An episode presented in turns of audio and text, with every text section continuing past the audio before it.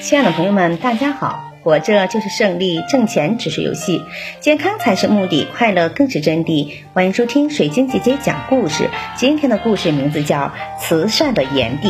上古时期，中国黄河、长江流域住着许多氏族和部落，其中黄帝是黄河流域最有名的一个部落联盟首领。另一个有名的部落联盟首领叫炎帝，号神农氏。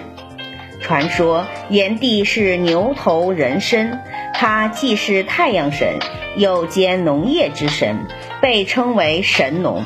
炎帝是位非常慈爱的首领，在他统治时期，大地上的人类数量众多，自然界中的食物已经满足不了人类的需要了。于是，炎帝就教给人类播种五谷、收获五谷的方法，这样人类就能用自己的辛勤劳动来获得食物。当炎帝教人们种植五谷的时候，许多谷种纷纷从天空落下，他把这些谷种收集起来，播种在开垦出来的土地上。一次，他看到一只变身通红的鸟，嘴里衔着一株九岁的谷物从空中飞过，穗儿上的谷粒掉在地上。炎帝把它们收拾起来，种到了田地里。这些谷物长成之后，人们吃了，不但可以充饥，而且可以延年益寿。人类因此有了足够的粮食，生活也就十分安定了。那个时候，人类共同劳动，共同互相帮助，没有剥削，没有压迫，人们收获的食物都平均分配，人与人之间的感情十分亲密。为了让人类过上更加幸福的日子，炎帝又让太阳放射出足够的光和热，使五谷生长成熟，使人们生活在灿烂温暖的阳光下。从此，人类再也不愁吃穿了。炎帝是一位锐意进取、很有能力的领导者，他不断用自己的智慧改善人们的生活。他看到人们虽然衣食富足了，但在生活上还有许多不方便的地方，于是他又让人们设立的市场，把自己不需要的东西拿到市场上来交换。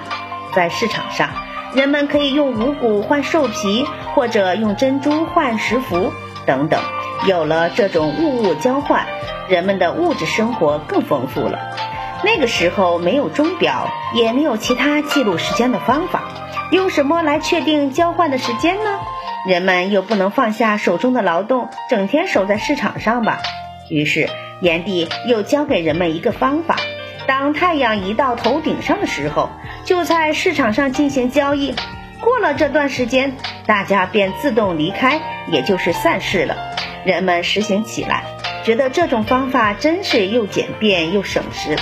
在炎帝的影响下，他的后代也为人类做出了许多贡献，如他的重孙叔。制作出了射箭的箭靶，鼓和盐制作了一种叫钟的乐器，后来又创造了种种乐器，使音乐在人间广泛流传。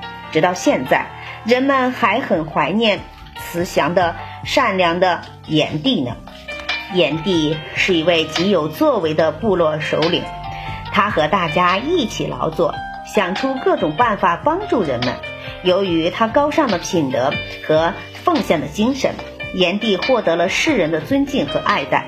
我们都要以他为榜样，尽自己最大的努力，为人类做出更多的贡献。感谢收听，再见。